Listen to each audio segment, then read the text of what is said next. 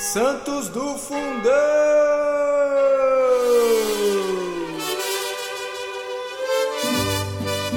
Fala, Santidade, tudo bem? Hoje nós vamos falar de alguém que é jovem, mexicano e um Marte. Eu sou Mark Júnior. Eu sou Fernanda Dias. Eu sou a Tati Boni. Olá, sou a Dani Vieira. Eu sou a Cris Dias. Eu sou a Vitória. Que viva Cristo Rei! Que viva! Hoje nós queremos começar o episódio mais uma vez com os nossos recadinhos da paróquia, né? Então eu quero convidar vocês a fazer algumas coisinhas em prol de toda essa evangelização que a gente está aqui fazendo, né? Então, primeiro, compartilhe esses episódios com seus amigos, com seus familiares, com o pessoal do trabalho, da, da faculdade, é, pessoal do grupo de jovem lá. Então, dissemine esse conteúdo que vai ajudar a gente também a fazer com que essa mensagem alcance cada vez mais pessoas, né? Aproveito também para convidar vocês a nos ajudar curtindo o nosso conteúdo, dando cinco estrelinhas ali no iTunes ou no aplicativo que você usa para ouvir o episódio, o, o nosso podcast. E também se inscrever lá no nosso Instagram, nos seguir, curtir a nossa página do Face. Então a gente está lá no Facebook como Só Pela Misericórdia, Instagram também como Só Pela Misericórdia. E fechado os recadinhos da paróquia. Hoje nós vamos falar de São José Luiz Sanches del Rio, conhecido carinhosamente no México como Joselito. E vamos lá, galera, para começar esse bate-papo aí. Onde ele nasceu, qual cidade, que, México. que data. Ele nasceu no México. A cidade a gente pede ajuda para o nosso amigo Google. Saguayo. Ele nasceu em 28 de março de 1913. Ele era uma criança, né? É, Tinha outros irmãos, né, gente? Alguém sabe quantos irmãos aí ele tinha? Era um total de quatro, ele era o mais novo. É, ele era o Tinham caçula. dois homens e uma menina. Guarda essa informação que ele era o caçula porque é importante. E a família dele, né, gente, pra variar, né, assim, só um pequeno detalhe. Católica. católica, muitos devotos de, de, de Nossa Senhora de Guadalupe, né? E ele tinha assim uma vida de oração em família, né? Simples, cotidiana. Eles rezavam um terço diariamente, faziam a oração do Ângelus, iam na missa com uma certa. é, é, pelo menos aos domingos, né? Então, era essa vida em família, né? Ele tinha essa vida simples, mas de uma família muito simples, muito católica também. Ele era coroinha, né? Coroinha, ajudava Sim. o padre lá, ficava bastante tempo com o padre, tinha esse contato com, com o sacerdote. E daí ele foi crescendo e vendo a perseguição que a igreja estava sofrendo naquela época. Bom, já que a Fê falou sobre a perseguição, só pra gente se situar, né, o período que tava se passando ali no México, que foi tava acabando a Primeira Guerra Mundial. A Primeira Guerra Mundial acabou em 1918, né? E o ano ali que começou a perseguição ali no México foi em 1917 com uma constituição que um, governa um governante ele instituiu lá. E aí, ligando já aos fatos, em 1917 também, no dia 13 de outubro, foi a última aparição de Nossa Senhora de Fátima, onde ela, onde ela alertava sobre o comunismo. E foi um governo comunista que tomou o local, né? E aí ele trouxe toda essa questão de proibir a prática religiosa, é, cultos fora da igreja, a catequese. O governo chegou a proibir também, né, tempos depois, depois é, práticas públicas. Então, querendo ou não, a situação política do local, né, do, do estado ali do México inteiro, estava sendo tomado pelo comunismo. E aí ficou meio que uma ditadura que impedia qualquer prática religiosa. Chegou a um tempo a ser assim. Então, só pra gente se situar, né, não é algo que veio do nada, foi fim de uma guerra mundial e também já veio um alerta ali de Fátima sobre o comunismo. E aí a gente vê que as promessas também, né, de Nossa Senhora também já pode ser mostrada aqui que ela falou que o comunismo ia pra gente ter cuidado com o comunismo. E o México foi um dos locais, um dos principais locais que foi atingido também por esse governo. Eu acho que ficou pior quando entrou o Cádiz, né, no governo. Sim, então, é porque. Eu tenho um nome aqui, deixa eu ver. É que o primeiro. Quem lançou a Constituição em 1917 foi o Venustiano Carra- Carranza. Que ele foi o criador da Constituição. E anos depois, que aí veio. Cadê? Plutar... O Plutarco Elias Plutarco. Cares. Que aí foi quando as coisas começaram a se agravar. Mas antes veio uma Constituição, então é- era uma lei, né? É só a gente parar pra pensar na nossa situação, por exemplo. Se no nosso país tem uma lei que nos proíbe, né? Porque não é algo e, que não é direcional pra gente, é algo direcional. É uma lei que a gente tem que cumprir. Então aquela lei, ela, ela proibia as práticas religiosas públicas, aquela lei proibia a educação educação religiosa e é, chegou a tempos que aquela lei ela proibiu até mesmo a realização da Santa Missa. Então foram se agravando, né? E aí se agravou mesmo no governo do Plutarco Elias Calles que veio depois dessa Constituição. Sim, que ficou até conhecido como Lei CAD, né? Exato. Que a, a lei era, tipo, tão, tão grave que proibia os sacerdotes de usar a sua é, vestimenta religiosa, as freiras saírem com vestimentas religiosas, as pessoas usarem crucifixo. Então ficou tão feia a coisa que quem queria é, processar a sua fé, quem queria é, seguir a sua fé, tinha que se confessar escondido, tinha que participar das missas escondidos. E aí chegou uma época que os militares começaram a invadir as igrejas, a matar os sacerdotes que estavam celebrando missas, porque isso era proibido. É, você deve estar se perguntando, né? Por que, que a gente saiu do assunto do Joselito e foi para essa guerra? É porque para entender a vida de Joselito, a gente precisa entender essa guerra que, que ele participou, que, que essa guerra que fez ele virar mesmo quem ele é hoje, conhecido como santo. Eu acho, eu acho interessante que a, a, história desse santo ela, ela passa muito pela, pela história, né? Da, acho que dessa guerra, então tem muito a ver com história. Então, historiadores aí. Eu estou passada com essa aula de história que a gente acabou de ter aqui da Vitória e da Fernanda. Gente, show, meninas! Mais da Vitória do que da Fernanda. então, assim, é uma história que, que se remete muito à história do México, né? A história de santidade dele se remete muito com essa história do México. E acho que um ano antes dessa revolução começar, em 1926, quando começou a revolução, em 1925, o Papa Pio XI, o Papa Pio XI, ele escreveu uma encíclica e essa encíclica decretava uh, a festa do Cristo Rei, que é a festa que nós celebramos até hoje, que ela fecha o ano litúrgico, né? E logo depois a gente inicia esse tempo de advento. E aí ele decretou essa festa, né, tudo explicado nessa encíclica tal. E depois que isso aconteceu em 1925, é que esse governo aí de Calles, que foi um dos piores, vale lembrar que ele é comunista, tá, gente? Nenhuma relação com o tempo atual que vivemos, nada. É, ele, é, ele era comunista, um governo muito forte, e aí dentro de tudo isso que foi falado, né, os cristãos não podiam professar a fé deles. Coisas simples, até sair simplesmente para ir ao cinema ou como nós estamos aqui hoje reunidos, né, para falar sobre, sobre esse santo, tudo isso era proibido. Então, a partir desse documento que esse Papa é, escreveu, o medo desse governo é que as pessoas obedecendo à igreja e obedecendo ao padre desse mais poder à igreja do que aos governantes daquela época. Então, foi daí que originou toda essa guerra. É, nessa época, com certeza os cristãos. Cristãos? É Obrigada. Com certeza os cristãos eles é, ficavam nesse impasse, né? Será que eu respeito a lei do governo ou será que eu respeito a minha fé? Será que eu sigo a minha fé ou será que eu respeito tudo que o governo tá me impondo? Então, com certeza ele, eles ficavam nesse impasse de eu saio na rua com meu crucifixo ou eu finjo que eu não sou católico? Eu finjo que eu não sou cristão? Que viva Cristo Rei! Que viva! Que viva Cristo Rei! Que viva! Que viva Cristo Rei! E o que mais. É, cada vez que a gente conhece a história de um santo, de alguma forma isso mexe com a gente. E o que mais me chama a atenção na história desse santo, que mais mexe comigo, é essa luta pela fé, a luta pela igreja. Né? E nós estamos falando de um santo de 13 para 15 anos, que foi um pouco do tempo que ele viveu tudo isso, mas essa mobilização da igreja, né? E eu fiquei me perguntando até que ponto eu daria a vida por aquilo que eu acredito? Até que ponto? E ele não deu a vida por uma fé dele, ele deu a vida também pela igreja, porque essa foi uma luta da igreja. E tipo, ele entendia que igreja não era aquela paróquiazinha dele ali onde ele batizou e teve a primeira comunhão. Ele entendeu isso com 13 anos, assim, num contexto muito maior.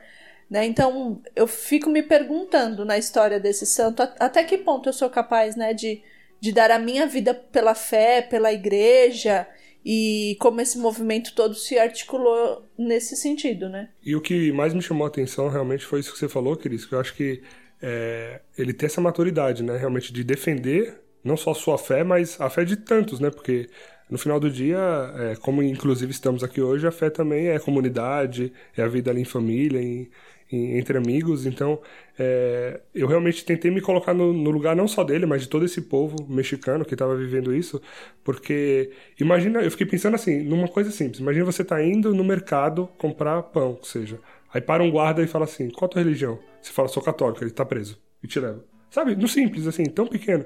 E aí essa, ter essa coragem, né, de mesmo diante desse cenário de muito medo, né, porque realmente era uma coisa que eu imagino que assustava bastante, ele ter essa maturidade para falar, eu vou defender tudo isso, né? E, e, acho que essa, essa questão da, do que aconteceu, né, esse decreto que mudou toda, toda a liberdade religiosa na, naquela época, a gente está falando de um tempo recente, não é tão antigo assim, né? É um santo podemos dizer aí também recente, mas eles perderam não só a liberdade religiosa, mas é o que o Marx falou, é o direito de, de ir e vir, porque o simples fato dele ser católico, é, ele já não poderia usar os transportes coletivos, ele não poderia ir ao cinema, sem contar jamais fazer adorações, jamais ir à missa, e aí os grandes perseguidos eram os sacerdotes mesmo, né? Porque era como se fossem os mandantes desse povo para que tirasse o poder do governo. E assim, na verdade, não foi uma perseguição religiosa, porque quando se fala de religião, engloba várias religiões. Na verdade, foi uma perseguição para, com a Igreja Católica. Sim. Na verdade, o governo lá incentivava outros cultos de outras religiões, mas perseguiam os católicos né? Porque até porque o México tem essa marca, né, de ser um dos países mais católicos do mundo, né? Cerca de 90% do México é católico, né? Então, assim, não era qualquer religioso, era a Igreja Católica. E nós estamos falando de uma perseguição que aconteceu lá em 1926, mas que ela pode ser tão presente hoje no, na nossa realidade. Amanhã ou depois, a gente pode ter um presidente aqui no nosso país ou em algum país próximo, vizinho, que defenda outras coisas que não seja a nossa fé e que nos impeça de viver a nossa fé. Né? Então, a gente, a, a, a todo momento, a gente se depara com isso nas redes sociais e nós estamos revendo a história desse santo, mas amanhã pode ser qualquer um de nós. E aí, se eu for na padaria, se eu for pegar o ônibus, se eu for impedida de rezar o meu terço, de reunir uns amigos na minha casa para rezar, de ir à Santa Missa Hoje a gente faz isso com muita naturalidade e, infelizmente, até, às vezes, até com uma certa obrigação, obrigatoriedade. Mas e quando isso nos for tirado? É, só complementando o que a Dani Vera falou sobre ser uma perseguição católica, é, Plutarco, ele, ele chegou até né, a criar uma igreja paralela à igreja católica e com um líder, como se ele fosse o Papa, para as pessoas seguirem aquilo. Então, para mostrar mesmo essa questão de ser uma perseguição católica.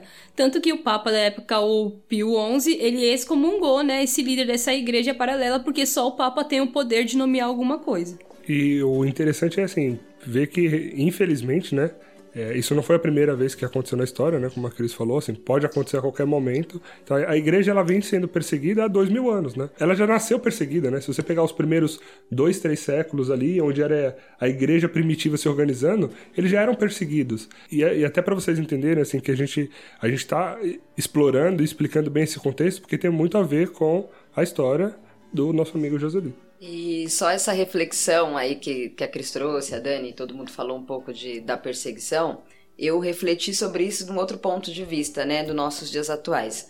Nós não somos perseguidos, ai, não vai aparecer aqui eu fazendo entre parênteses, mas o quanto nós negamos a nossa fé, né? Hoje nós podemos andar com terço, exceto a Vitória, que aí já teve um problema no, no ônibus por estar rezando terço, mas nós podemos andar com terço, podemos rezar, podemos ir à missa, mas quando nós negamos essa fé, o quanto nós negamos a fé, quanto nós temos vergonha às vezes de falar da nossa fé na faculdade, o quanto muitas pessoas nem sabem que nós somos católicos, por exemplo, no nosso trabalho, porque nós só exercemos ali a nossa fé dentro da igreja, com o nosso grupo de amigos da igreja. Vale essa reflexão aí para vocês. Contextualizando, gente, a Vitória já foi agredida no ônibus por rezar um terço, tá? Só pela misericórdia.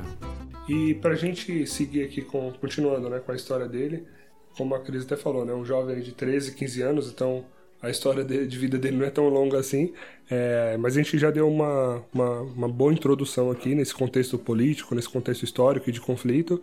E a partir de tudo isso, né, com todo, com todo esse contexto aí de, de comunismo e, e as pessoas sendo proibidas né, de expressarem sua fé católica, lá em 1926, um grupo mais ou menos de 400 católicos é, se reuniram e falaram: bom, se a gente precisa de fato, se a gente quer continuar sendo católicos como somos, autênticos e professando essa fé, a gente vai ter que lutar por isso. Então eles se uniram, pegaram a arma sim e foram lutar contra o governo por tudo aquilo que estava acontecendo, né? E aí, dando continuidade, como que São José Sanches viu esse movimento? Como que ele entrou nesse movimento? O que mais me, me impressiona nesse jovem, né, nesse menino de 13 anos, é essa determinação. Ele tem poucas frases, né, poucos pensamentos, mas uma das frases dele que me chama a atenção é que ele viu nessa guerra a oportunidade de alcançar o céu. Alguém lembra a frase que ele fala exatamente sobre isso? Ele nunca fala- foi tão fácil. É, nunca foi. Ele fala pra mãe dele, né? Ele fala assim: mãe, nunca foi tão fácil ter uma oportunidade dessa de alcançar o céu. E, tipo, uma criança, né, gente? É uma, é uma idade de transição, né? Da criança pra, pra adolescência. Ele decide ir ao encontro desse exército, ele decide se alistar, se colocar a serviço da fé. Porque ele viu nisso uma oportunidade de alcançar o paraíso. E, e esse pouco tempo dele, des- dessa luta, dentro dessa guerra, desse exército, ele sempre viu isso como uma oportunidade. Eu costumo pensar que ele não perguntou para Deus: Ó, se o senhor quiser, eu posso me alistar. Não, se o senhor quiser que eu morra agora. Não, ele já estava decidido: eu vou morrer pela minha fé. eu já vou tinha morrer. pedido, né, Cris? É já tinha isso. pedido a graça de morrer, Marte. Ele visitou há um tempo atrás um túmulo de uma pessoa que morreu mártir, eu não lembro o nome, não sei se alguém sabe. Ele, Peraí, visi- a tumba do advogado Anacleto Gonzalez Flores. Ele visitou, de quem que era? Anacleto Gonzalez Flores. E esse Anacleto morreu mártir, né? E quando ele visitou essa tumba, ele pediu a graça de morrer pela fé, de morrer pela igreja. Gente, um menino de 13 anos, detalhe. Né? E, e a partir daí ele começou esse caminho como um propósito de vida, como um propósito de santidade. E aí eu fico me perguntando, né? É, desses caminhos, das- dessas escolhas que ele fez, né? A que ponto a gente fala assim, não, esse é um caminho para o céu. Que é aquela história, né, de abraçar o sofrimento, abraçar a cruz, né, Tati? Entra na minha fala. lista daqueles, daquelas pessoas que eu falo, pra quê, né, gente? Pessoa que ama o sofrimento, quer sofrer. Tipo, essa é a minha oportunidade de chegar no céu, entendeu? Ou eu agarro essa, ou não tem outra. E a determinação dele era tanta assim que tem uma, um outro ponto, uma outra frase que ele disse, né? Que ele falou assim: Quem é você se você não se levanta, põe de pé e vai lutar sobre aquilo que você acredita? Ou seja, não é. Assim, ele traz a. Ele eleva o nível, né? Ele sobe a barrinha e fala assim: Meu, é, se você não luta pelo que você acredita, e sendo que você acredita em qualquer contexto, né? ainda mais num contexto religioso, você não é ninguém, né? Meu, dois tapas na cara, né? E eu fico pensando nas pessoas que passam pela nossa história e vão deixando marcas. Então, a figura do sacerdote ali, com quem ele foi coroinha durante um tempo, ele viu esse sacerdote morrer, né? Na frente dele, ele viu esse sacerdote ser enforcado, Degolado, não foi? degolado. O sei, sacerdote morreu na frente Eu, dele. eu acho, que foi durante até o, a missa. É, esse, esse padre com quem ele conviveu como coroinha foi morto na frente dele, ele viu isso, mas aquilo não foi um motivo para ele desistir do que era a meta dele. E eu fiquei pensando na influência desse sacerdote na vida dele também, né? Porque junto com esse sacerdote ele aprendeu ali as, uma das primeiras coisas da fé, do cristianismo, e isso fez com que ele tivesse força para se manter nesta meta. E outra coisa que me chama O a amor atenção, pela missa o também, amor né? pela missa. E mesmo durante todo esse tempo que ele esteve nesse exército, é, ele, não, ele fazia questão de receber a Santa Eucaristia. Até quando ele foi preso, exilado, a tia dele levava de formas escondidas a Eucaristia para ele porque ele fazia questão de comungar. E nessa história dele, um outro detalhe que me chama muito a atenção é as amizades que levam para o céu, né? Porque ele teve um amigo de idade semelhante a dele que acompanhou todo o processo, acho que o nome era Lázaro. E esse amigo, as coisas que eles faziam juntos, ali, os dois decidiram ir juntos se alistar nesse exército, viveram tudo junto e essas amizades que acabam verdadeiramente nos levando para o céu. Eu acho que isso é muito rico. É, e ele entrou assim para esse exército de uma maneira é, partiu dele, né? Não foi convocado. Até porque assim, na verdade, a, a- primeiro momento ele foi rejeitado por ser muito novo. Né? Como ele é o caçula de três irmãos, os dois filhos, né, os dois irmãos mais velhos já se alistaram no exército e ele também queria ir junto. E no começo os pais negaram, não deixaram ir. E aí, quando ele falou essa frase lá, né, de como nunca foi tão fácil ganhar o céu, que ele queria muito ir, os pais falaram: então você tem que escrever para o general e pedir autorização. E no primeiro momento o general negou, falando que ele não ia. Né? Aí depois, no segundo momento, com a insistência dele, que ele tinha certeza que ele deveria estar lá, aí aceitaram ele. Só que, como ele era muito novo, ele não serviu lá armado, combatendo. Então, assim, ele falou assim que, que ele queria servir o exército de qualquer maneira. Ajudar com os cavalos, a preparar a comida, ajudar os feridos, não importa a maneira que ele fosse. Né? Quando a gente fala na questão de servir a Deus da, de- da maneira que for. Você não precisa estar lá na frente com a arma, né? Limpar o chão. Então, assim, ele queria fazer parte disso de qualquer forma. Não E- precisava estar lá à frente, É, armado. não, e, e no final ele até acabou muitas vezes indo à frente, né? Mas ele ia É. na frente levando o estandarte, a bandeira Depois de um tempo, da revolução. não né? deram uma Porque arma ele não pra tinha uma ele, arma, mas- ele sendo mais jovem, ele carregava a bandeira e o estandarte de tudo aquilo. E eu descobri que ele era o responsável por fazer a oração do, Do- Santo terço. né? Eu descobri como se ninguém mais descobrisse isso, tá, gente? eu descobri. Eu também vi. Ela foi lá no México, pesquisou nas fontes e descobriu isso. Mas que bonitinho, né? Um menino de 13 anos, diante de um exército de tantas pessoas, ele era o responsável pela recitação do terço todos os dias, né? E era essa devoção dele à Virgem de Guadalupe. E ele, sim, conquistou todo mundo do exército, né? Pela alegria dele, pela coragem. Então, assim, é, mesmo diante da guerra, ele- a pessoa não ficava lá cab- cabisbaixa, triste, sofrendo. Ele não, ele servia com entusiasmo. E isso ajudava e empolgava, né? O pessoal que estava lá na batalha lutando pela causa. Tem uma, um trecho dele que é bem legal, quando ele já estava lá ajudando todo mundo no exército, em uma das, das batalhas ele falou pro general dele, é, meu general, pegue o meu cavalo para que se salve. Você é mais necessário que eu e fará mais falta do que eu nessa guerra. Tô tipo desesperado, me deixe pro céu, né? Tipo, vai você, você se salva porque você vai fazer falta, afinal você é o general dessa guerra, mas eu não vou fazer falta nenhuma aqui. Então ele deu o cavalo dele e de fato o general pegou o cavalo, fugiu para onde precisava fugir e, e ele cedeu essa oportunidade para que outra vida fosse salva no lugar da dele. É, só uma curiosidade mesmo do que a Cris falou, é que quando ele entrou no, pro exército, é, a primeira função dele foi cuidar dos cavalos. E foi um pretexto que ele teve para poder entrar no exército. E um pretexto que, que se estendeu e uma forma que fez com que ele saísse meio que do exército, né, que foi quando ele foi preso, foi através também da doação do cavalo. Então é pensar também que através de situações, é, momentos, até mesmo, vamos dizer assim, coisas, objetos, Deus pode estar dando, dando pra gente oportunidades, né? Ele entrou no exército através do cavalo e ele também, né, deixou o exército quando ele foi preso também através dessa questão do cavalo também. Então aí um, um ponto a se pensar, né? Que as oportunidades que Deus dá pode ser através do, do simples ali e aí ele já realiza tudo. É, Então foi a partir daí, quando ele cedeu o cavalo dele para o general, ele foi capturado Com um amigo lá. com É, o amigo E Lázaro. até só pra contextualizar, o... mas por que, que ele se deu? Porque o cavalo do general, na batalha, foi atingido, Tinha então o pessoal isso. tentando matar o general, né, acertou o cavalo, então o cavalo do general, enfim, ficou lá é, ferido, baleado, não tinha como o general seguir, senão a pé mesmo, e aí ele doou o cavalo dele, é, ficando lá no campo de batalha e foi preso, né? E daí ele foi levado pro, pra igreja de onde ele foi batizado, né? Porque como os militares estavam invadindo as igrejas, matando os padres, eles estavam usando esse próprio local como cárcere. Como, ou como estábulo, como coisas qualquer, menos igreja. E por divina providência ele foi para esse lugar, né? Onde Ele foi para essa igreja que era um sinal importante na fé dele. E, o deputa e um dos deputados que era responsável por aquele cativeiro, mas que na verdade era uma igreja, fez daquele lugar um galinheiro.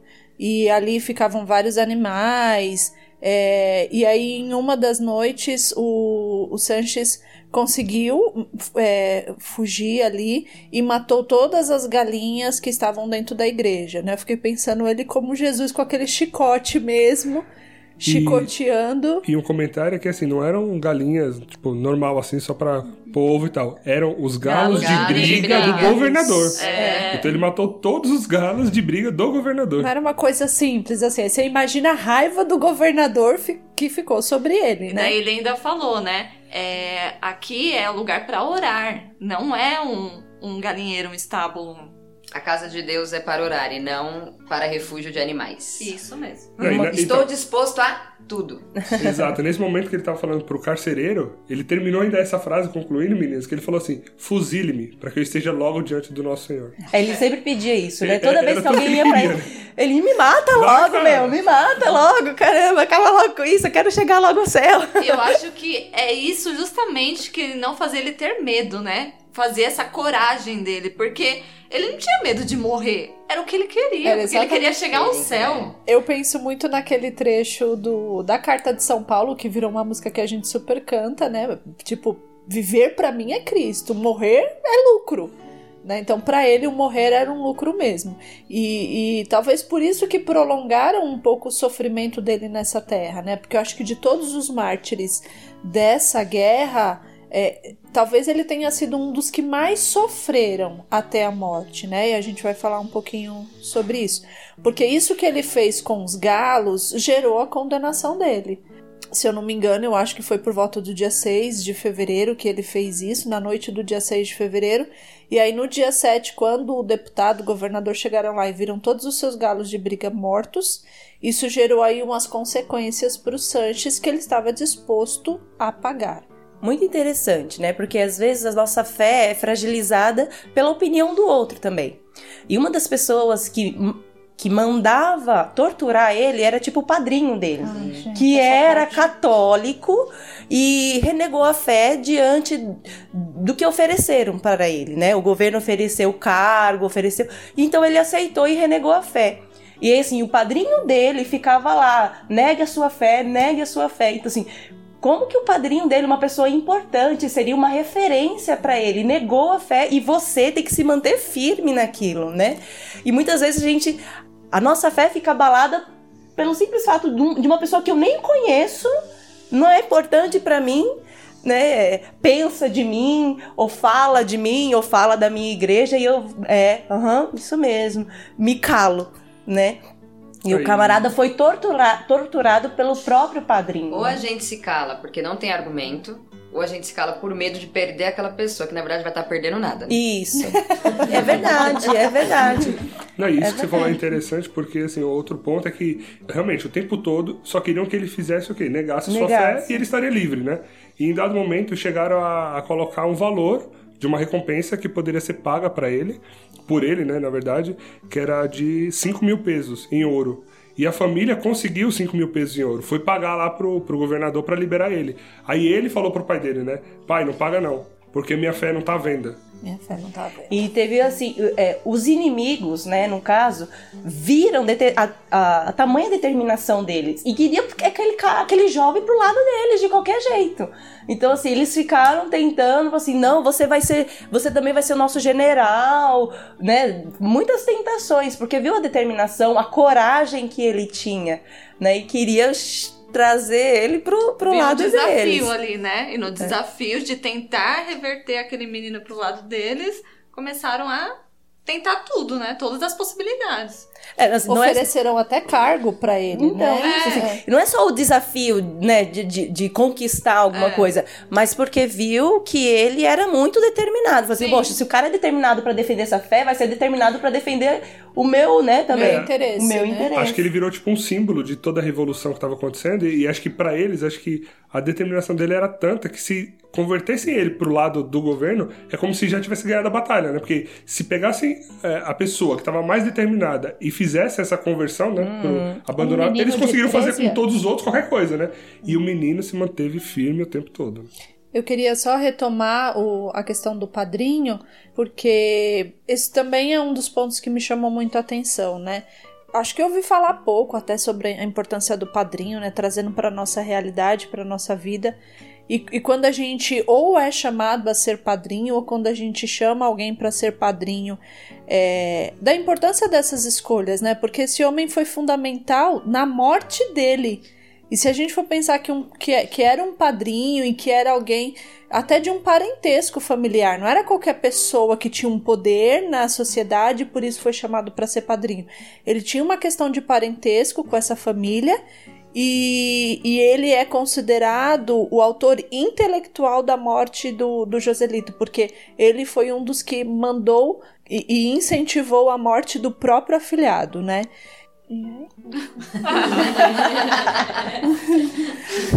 Mas acho que essa questão, assim, de- desse apadrinhamento, né? A relação que isso tem na fé das pessoas, que pode ser para o bem, como um sinal de salvação, ou nesse caso, até como alguém que condenou. E eu também agora eu tô pensando também como que ficaram esses pais, né? Porque assim, você tem quatro filhos e desses quatro filhos, três se alistam a um, a um exército e você sabe que prova- provavelmente eles não irão voltar, né? Não se fala muito como que esses pais ficaram, né? Mas ah, quando eles concederam, fala no texto, né? Quando eles concederam a permissão, a bênção para eles ir, eles já sabiam que os filhos deles iriam morrer pela fé, né? Eu falei assim, gente, eu sou mãe, eu falei assim, como que eu, como que eu reagiria vendo os meus filhos irem sabendo que eles não vão voltar, né?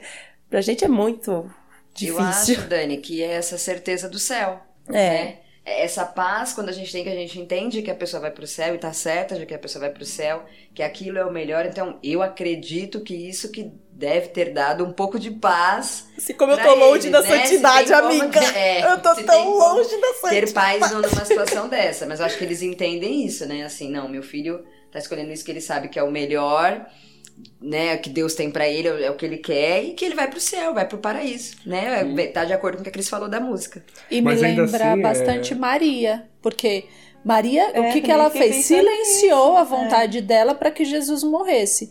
E esses pais fizeram exatamente isso, silenciaram E abençoaram, e na verdade. abençoaram. E a importância do Sanches pedir essa bênção, porque ele pede para que os pais abençoem ele. Então ele entende a importância da bênção dos pais para que de fato ele de fato ele morresse. Ele já estava feliz, né, gente? Mas que ele morresse mais ainda. Mas ainda assim, imagina o quão misto é esse sentimento, né? Porque você tá orgulhoso dos seus filhos estarem defendendo a fé e tudo mais, ter essa certeza do céu que a Tati falou, mas ainda assim você tá perdendo três dos seus quatro filhos, né? Sim, é, esse são os amor que não- entram pra minha lista dos, né, dos louquinhos também. Gente, quando eu falo louquinho, entendo. né? São essas pessoas assim, esses santos que falam, Senhor, eu aceito o sofrimento, que aceitam plenamente a vontade do Senhor, coisa que nós não conseguimos ainda, né, fazer assim, numa totalidade, essa bem, a- né, vai meu filho, eu te abençoo pra que você morra.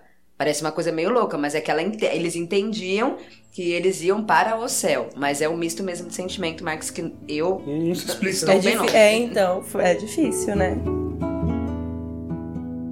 Pessoal, e agora explicando, né, tudo que ocorreu aí, é, já tendo explicado, né, tudo que foi esse contexto de conflito, como que ele participou de tudo isso, e já tendo, eu espero que tirado várias lições e anotado aí no caderninho de tudo que ele falou, como que foi essa parte da tortura, como que foi a morte dele? Bom, assim que ele foi preso, né, depois de ter feito tudo aquilo com, a- com as galinhas, com os galos de briga, é, ele foi preso e aí na prisão ele escreveu uma carta para a mãe dele. Ele diz assim: Minha querida mãe, fui feito prisioneiro em combate neste dia. Creio que nos momentos atuais vou morrer, mas não importa. Nada importa, mãe. Resigna-te à vontade de Deus. Eu morro muito feliz, porque no fim de tudo isso morro ao lado de nosso Senhor. Não te aflijas, minha mãe, por minha morte, que é o que me mortifica. Antes, diz aos meus outros irmãos que sigam o exemplo do mais pequeno. E tu, faça a vontade de nosso Deus. Tem coragem e manda-me tua bênção juntamente com a de meu pai. Saúda a todos pela última vez e receba pela última vez o coração do teu filho, que tanto te quer e tanto te deseja ver antes de morrer.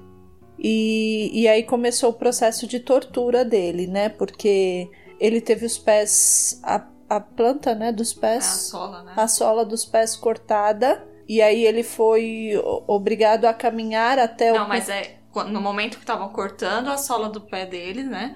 Que, que eles esperariam ouvir de José? Que ele renunciasse à sua fé, que relutasse. E a única coisa que ia fazer os soldados pararem com essa tortura é ele falar morte a Cristo Rei.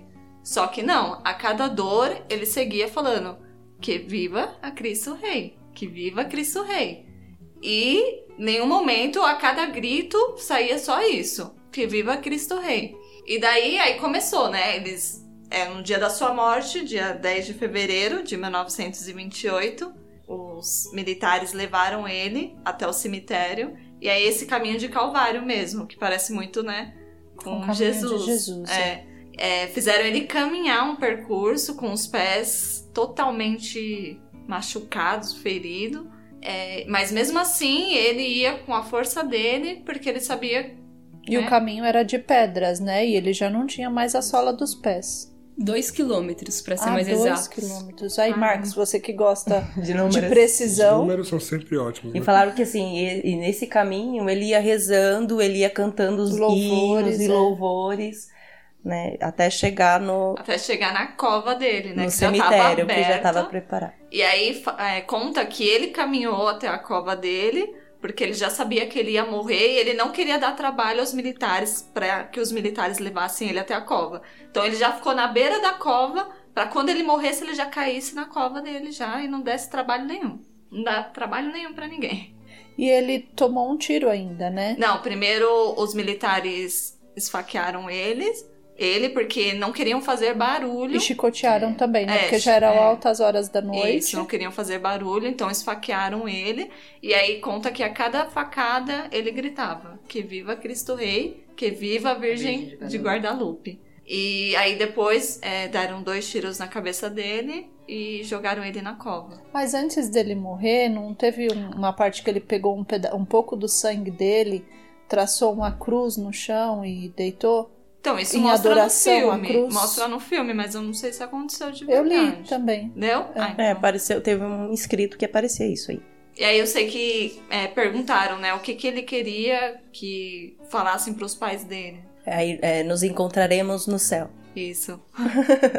E a determinação dele era tanta que mesmo nesse momento, né, imagina, você sem as solas dos pés, andando dois quilômetros, num chão totalmente de, de pedras, né, de pedregulho, teve um momento que, eh, você já vê, vi no filme, né, que é a parte que ele cai lá, que ele faz esse, esse, essa cruz no chão, é, mostrando ali a adoração à cruz, um soldado vai ajudar ele pra levantar, e ele fala, não, não, tipo, não precisa.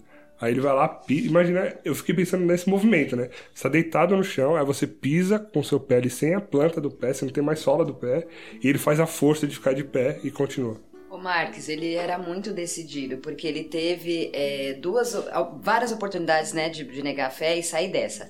Mas tiveram duas que foram que eles ofereceram para ele para uma prestigiosa, prestigiosa escola militar e para os Estados Unidos e tal, e ele recusou. E depois ofertaram um resgate para a família. A família conseguiu o dinheiro, mas ele disse não. Eu não quero. Então, essa decisão dele, desde o princípio lá, de, né? De quando ele já tava lá, que era coroinha, ele já tinha a decisão. Quando ele pediu lá a graça de morrer mártir, já tinha isso com ele. E ele não abandonou isso, né? E, e eu volto naquilo. A gente, às vezes, quando. A nossa conversão, a gente vai lá pro retiro, se converte, ah, agora eu vou seguir a Deus. Ai, meu Deus, depois de duas semanas, o céu não tá mais azul, né? Os passarinhos estão cantando mais bonito. E ele não. Ele seguiu com aquilo até o fim. Ele teve muitas chances de, de desistir, mas ele não desistiu. E aí, aceitar tudo isso, né? Você disse agora aí, ainda ele pisava e ficava firme ali. Gente, isso é louvável. É incrível, não dá. E, e quando a gente pensa, um menino de 14 anos, ele morreu, 13, 14 tava com 14. 14 anos Ia fazer morreu. 15, Um menino, tipo, gente. algumas semanas depois. E o Papa, é, que, que instituiu essa encíclica da festa do Cristo Rei, fez uma fala um pouco depois que, ele, que o, o Joselito morreu, Joselito, meu amigo íntimo, o Papa disse: Queridos irmãos, entre aqueles adolescentes e jo- e jovens existe alguns, e eu não consigo segurar as lágrimas ao recordá-los, que levando nas mãos o rosário e aclamando Cristo Rei, sofrem espontaneamente a morte. Uou! Silêncio. Para um Cri, silêncio. cri, cri. É Tipo, o que ele fez chegou ao conhecimento do Papa, né? Então, o quanto essa luta dele não foi pequena mesmo aos olhos de Deus. E aí ele morreu. E aí a sua morte não foi em vão, né? Como a gente sempre fala, Deus olha todos os nossos sacrifícios, olha tudo que a gente busca fazer, né? Pela nossa fé, por aquilo que ele nos ensinou. E em é, 20 de novembro de 2005, ele foi beatificado pelo Papa Emérito Bento XVI, é, que quando foi fazer uma visita lá no México, né, na gruta, não sei, é capela que tem lá em homenagem a ele, né, se sentiu tocado e, e beatificou, né, que agora era mártir, agora é Beato José Ch- Sanches del Rio. E em 2016, no dia 16, Recentíssimo. é, né? Menos de dois anos, é, 16 de outubro de 2016, ele foi canonizado pelo Papa Francisco. Junto com outros é, homens e mulheres também da igreja e de diferentes estados religiosos, né? E vale a gente lembrar que ele era um leigo, né? Então, assim como nós, né? É, ele fez a luta junto com sacerdotes, mas essa força também, né, do leigo é, em defender a fé, que não é responsabilidade só de um ou de outro, mas é da igreja como um todo. É, só uma curiosidade mesmo, é que o Papa João Paulo II, ele já havia, né, visto um pouquinho da história do José, só que ele não teve a oportunidade. E aí o Papa Emérito, ele chegou a beatificar. O Papa Francisco, ele canonizou o José no ano jubileu da misericórdia. E ele relata, né, na missa de homilia, que ele poderia ter feito isso antes, mas ele deixou para o ano da misericórdia pelo exemplo que ele foi, não só por ser mártir e não só pelo milagre relatado, que houve um milagre também, mas porque relatam que ele meio que perdoou todos os torturadores dele. Então ele é um exemplo de misericórdia e por isso que foi no ano do Jubileu da Misericórdia, que foi em 2016. Top. Adoro essa parada aí da misericórdia. E uma coisa que eu achei interessante também, gente, é que tem um, tem um relicário, né? Onde tem uma, uma imagem dele. é, e que ele tá lá de calça jeans, né? Então eu acho que isso é legal, né? Isso é bonito de ver, porque ele é o verdadeiro santo de calça jeans. Ou seja, aquilo que o Papa João Paulo II, né, na, na sua carta tão conhecida entre os jovens, né? Que ele queria santos de calça jeans, santos que escutassem Walkman e tudo mais. É, ele foi um jovem santo de calça jeans. Então acho que é um convite pra gente também. É porque tem uma É controvérsia que, essa não carta foi João não Paulo foi que de escreveu João Paulo. a carta Santo. Ele cita no livro dele, né, o santo queremos santos de calça jeans, mas a carta A carta si não que foi dele. fala que querem santos que bebam Coca-Cola, essas coisas assim, é, não é Não, dele. não tá ainda Não, não é dele. sacramentado que é dele. Não é dele. É tipo esses fake news que rolam e que Então eu falo de dão o nome do Papa Francisco pra tudo. É tipo, Eu acho muito legal a relação que a gente tem que ter com o Senhor de ser muito claro e sincero. Senhor, eu quero ser uma santa de calça jeans, mas eu não quero ser mártir. tem que ter ousadia. Ele foi ousado em falar que ele queria ser. Eu também falo, Senhor, eu não quero. você quer morrer Eu igual que- o é, eu José quero morrer Moscati. igual Moscati. Moscati, tá? Se você não Também sabe o que é o episódio, corre lá e escuta. E nesse processo de canonização dele, teve um milagre que foi bem interessante, né? Quem pode compartilhar conosco aí como foi esse milagre? Então, o milagre aconteceu em 2008. É, uma a agraciada tem o nome de Ximena, uma bebê que nasceu nos Estados Unidos e com um mês de vida os pais foram para o México. E lá na cidade do Joselito, que é o nosso muito amigo, é, ela começou a ficar doente e cada dia mais o quadro foi se agravando. E assim, ela teve foi vítima de meningite, tuberculose, convulsões e um infarto cerebral. E quando teve esse infarto e com as convulsões, eh, os médicos chegou a falar que ela ficou com 90% do cérebro comprometido. Então, assim, que seria humanamente, que humanamente já não havia esperança de vida. E se houvesse esperança de vida, ela ficaria com muitas sequelas, ficaria muito comprometida. E durante esse período que ela ficou internada, a, os pais da, da Ximena, a mãe que conta essa história, ela todos os dias eles foram à missa, comungaram, entregava a filha a Deus e pedia intercessão do, do Joselito todos os dias. E quando eles decidiram é, desligar o aparelho, a mãe assim, pediu para dar um último abraço nela. E nesse, nesse momento ela entregou a filha dela a Deus e ao, ao, ao Joselito. E neste momento a criança abriu os olhos e começou a sorrir. E, e depois disso, depois de sete anos, né, vendo o caso dela, é, foram no, no processo de canonização, a menina hoje não tem nenhuma sequela, né? E, e vive perfeitamente, não teve mais nenhum problema. E acho que a, a, história de ficar besta, né? De boca aberta. É por essas e, e outras que a gente se apega à intercessão do santo, gente. É isso aí. Amigos do céu. Não, e é bonito de ver também como que o milagre ele é sempre completo, né? Porque não basta não morrer. Não é só a cura. É a cura sem sequelas. Sem sequela. Sem então imagina, ela tinha 90% de comprometimento cerebral e ela foi curada sem sequela alguma. E aí os médicos falam que realmente é uma coisa ninguém soube explicar, né? Cientificamente não havia explicação para aquela cura. É, então assim, não basta se curar, tem que ficar 100% mesmo, sabe? Acho que milagre, fala... não, não existe milagre meio termo, né? Não existe 50% de milagre. Ser milagre é tudo. É, então... Deus não faz nada pela metade, ele faz Exatamente. completo, né? Nós sempre iniciamos o programa com a frase do santo que nós vamos falar, né? E pensando aí já nesse encerramento, hoje a gente podia encerrar com uma frase dele, né? Que acho que é o grande desejo do nosso coração, nos vermos no céu. Eu acho que de todos os santos que a gente fala, que a gente traz para partilhar aqui no podcast, que a gente aprende muito com eles também antes de trazer o programa ao ar, é, essa frase para mim diz tudo. É o que eu desejo para todos os santos que se tornaram nossos amigos. Tipo, um até logo, assim, nos vemos no céu. Até. Até. é, e para quem quiser conhecer mais sobre a história de Joselito, eu assisti o filme, é muito bom. Conta bastante sobre a guerra da Cristiada. Cristiada, né, gente? Isso. Da Cristiada. e uma pincelada da história de Joselito. Fica aí a dica, procurem. É... Qual é o nome do filme, Fê? É, é, eu ia falar agora. calma, calma. Tá com pressa? o nome do filme é Cristiada.